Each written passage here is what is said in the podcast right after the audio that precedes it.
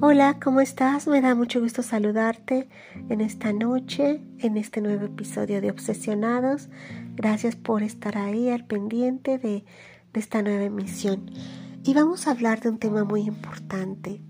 Vamos a hablar acerca de, del duelo que causa la ruptura de una separación o la ruptura de, de pareja. Pues en primera vamos a empezar por comprender que superar una ruptura es algo muy difícil, porque hacernos a la idea de que ya dejamos atrás esa persona con la que compartimos tantos momentos, tanta de nuestra atención, tanto de nuestro tiempo, de nuestro espacio y tener que habituarnos a dejarle de ver es sumamente difícil. Y más cuando hay relaciones que acaban no por falta de amor, sino porque la otra persona ya tiene pues planes diferentes, la otra persona quiere pues empezar a, a rehacer su vida y tenemos que entenderlo, pero entenderlo no es nada fácil lleva a un proceso y este proceso es lo que se llama duelo. Llegar a entender que todo llega a su fin y que la otra persona va a rehacer su vida sin nosotros. Todo lo vivido quedó atrás y que ya no hay marcha atrás también. Hay una, una especie de dolor emocional que incluso es físico. Se siente esa sensación de dolor en el pecho y más cuando algunas personas quedan enganchadas a la pareja y esto es cuando hay dependencia emocional. ¿Por qué? Porque hay esos mismos circuitos neuronales y esas reconexiones en nuestro psique que va causando que haya esta formación, digamos, de neurotransmisores que se van intercambiando por medio de estos circuitos neuronales. Y estos químicos son los neuroquímicos como la dopamina, la serotonina, norepinefrina, entre otros, que con el tiempo se van a ir adaptando a una nueva forma en donde ya no vamos a estar en contacto frecuente con la persona de la cual estamos enganchados emocionalmente. Pero esta etapa es mucho más difícil cuando hay baja autoestima. Por eso es tan importante aprender a quererse uno mismo. Y para eso es todo un tema aparte el que tendríamos que tocar. Y yo creo que pronto vamos a hacer un, un episodio que hable acerca de cómo aprender a quererse a uno mismo. Bueno, vamos a hablar entonces de estas fases de una ruptura amorosa. Las etapas del desamor son cinco y dan como último paso la aceptación, que es cuando ya por fin nos vamos a ir recuperando y vamos viendo la vida de una manera diferente. Cada persona vive estas etapas. Ahora sí que podríamos decir que dependiendo de el tiempo, de lo importante que fue para nosotros esa relación. Las etapas, pues vamos a irlas enumerando, no se dan a veces de forma lineal, es importante aclararlo. A veces viene primero la ira, después la negación, después viene la negociación, pero vamos a ir tocando cada una de las fases como si fueran en un proceso lineal. Primero viene la fase de negación y aislamiento donde nos negamos a aceptar la realidad. La persona actúa como si todo continuara igual, incluso siguen mandando mensajes de buenas noches, siguen llamando y esta etapa pues suele ser muy dolorosa porque cuesta trabajo asimilar y en esta etapa es cuando mm, la persona tiende a autoengañarse, a pensar que puede hacer mil mil cosas para recuperar la relación. Entonces entran a ver videos acerca de cómo podemos recuperar a nuestro ex o videos de qué hacer para volver a captar la atención de nuestra pareja, etc. Después viene una fase que es la fase de la ira y se caracteriza porque hay una rabia, mm, hay una ira muy fuerte hacia la persona que, que ha dejado la relación. Y cuando en la fase anterior no había aceptación, nos negábamos a aceptar la realidad, ahora viene esta etapa de, una frustración tremenda porque empezamos a culpar a la otra persona, empezamos a buscar también incluso una manera de, vengarnos, de, dirigir, por ejemplo, nuestra rabia a esa persona. Y aquí hay que tener mucho cuidado porque mucha gente se queda en esta fase de ira y se puede hacer una obsesión. Entonces esta fase tiene que ser transitoria. Si vemos que estamos clavados con este coraje, con esta frustración, con estas ganas de vengarnos, donde recurrimos incluso a veces a estar dedicando estados a, a esa persona, mandando indirectas, llamando por teléfono, buscando discutir, culpando. Hay que tener cuidado porque entonces estamos entrando en una etapa de obsesión que puede ser peligrosa. Debemos de buscar ayuda profesional. Si estás viviendo esta etapa y ya ha pasado mucho tiempo, hay personas que duran incluso un año atoradas en esta etapa, entonces hay que tener cuidado y recurrir a ayuda profesional. Después viene la fase de negociación. También junto con la otra fase es peligrosa porque no se gestiona bien. Entonces seguimos con este intento de buscar negociar para que la otra persona se acerque de nuevo. Si en la etapa anterior, en la fase anterior, estamos culpando, estamos mandando indirectas, en esta, en esta etapa buscamos esa como que reconciliación, buscamos mm, la manera de, de hacer que esta persona vuelva, pedimos perdón, incluso viene esa sensación de ahora es mi culpa, ahora acepto yo toda la responsabilidad.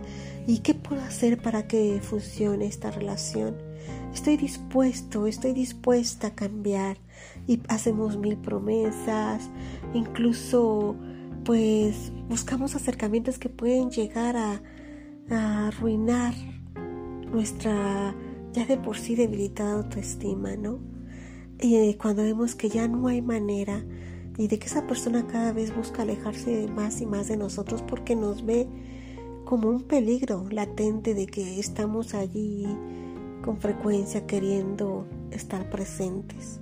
Esta fase de negociación debe ser lo más, mm, pasarse lo más rápido posible y buscar ayuda, como decía anteriormente, si estamos también atorados en esta etapa. Después viene una fase que es muy dolorosa, que es la depresión, porque en esta etapa la persona ya pierde la esperanza de recuperar a, a esa persona amada y ya nos cayó el 20 que ya no se puede hacer nada. Pero esta etapa de la depresión, aunque también debemos de estar buscando ayuda, es buena porque ya viene acercándose esa nueva etapa en la que ya nos dimos cuenta que no hay nada que hacer, que tenemos que llorar, que tenemos que sacar lo que tengamos ahí atorado, ¿Por qué? Porque la depresión es una puede llegarse a convertir en un trastorno. Entonces, de igual manera tenemos que estar al pendiente cuánto tiempo llevamos en esta fase de depresión. Porque es natural sentirnos deprimidos ante una pérdida, y más si fue muy significativa. Pero también, si no viene lentamente esta aceptación de que ya no podemos hacer nada, entonces debemos de buscar ayuda. Aquí viene esta transición a la fase de aceptación, cuando ya por fin la tristeza de la fase anterior va quedando poco a poco atrás. Y como les decía, es importante recibir ayuda. Tener un, un círculo de, podríamos decir, una red de apoyo donde podamos pues expresar lo que sentimos, donde podamos recibir apoyo de nuestra familia, de nuestros seres queridos, de nuestros amigos, compañeros y también, como decía anteriormente, una etapa de ayuda profesional si sentimos que esta etapa ya pasó a formar parte de, de, de una depresión, de un trastorno de depresión, no solamente una fase. Entonces cuando llega la fase de aceptación es cuando la relación ya acabó, aceptamos que no hay futuro, ya no buscamos estar con la otra persona. Pensamos que y aceptamos que es necesario que dejemos ir a la otra persona, que ésta esté en paz y nosotros también estar en paz. Y es cuando nos vamos preparando para conocer una nueva pareja. Por eso es importante que llegue la etapa de la aceptación. Esta etapa de desamor se puede superar. Hay algunos casos en el que el dolor y las malas sensaciones son difíciles de asimilar y como decíamos pueden conducir a algún tipo de trastorno psicológico y por eso es muy importante buscar ayuda o un contacto donde podamos recibir ese apoyo que necesitamos. Vamos a hablar acerca de ahora qué hacer para superar esta ruptura amorosa. ¿Qué recomendaciones podríamos seguir?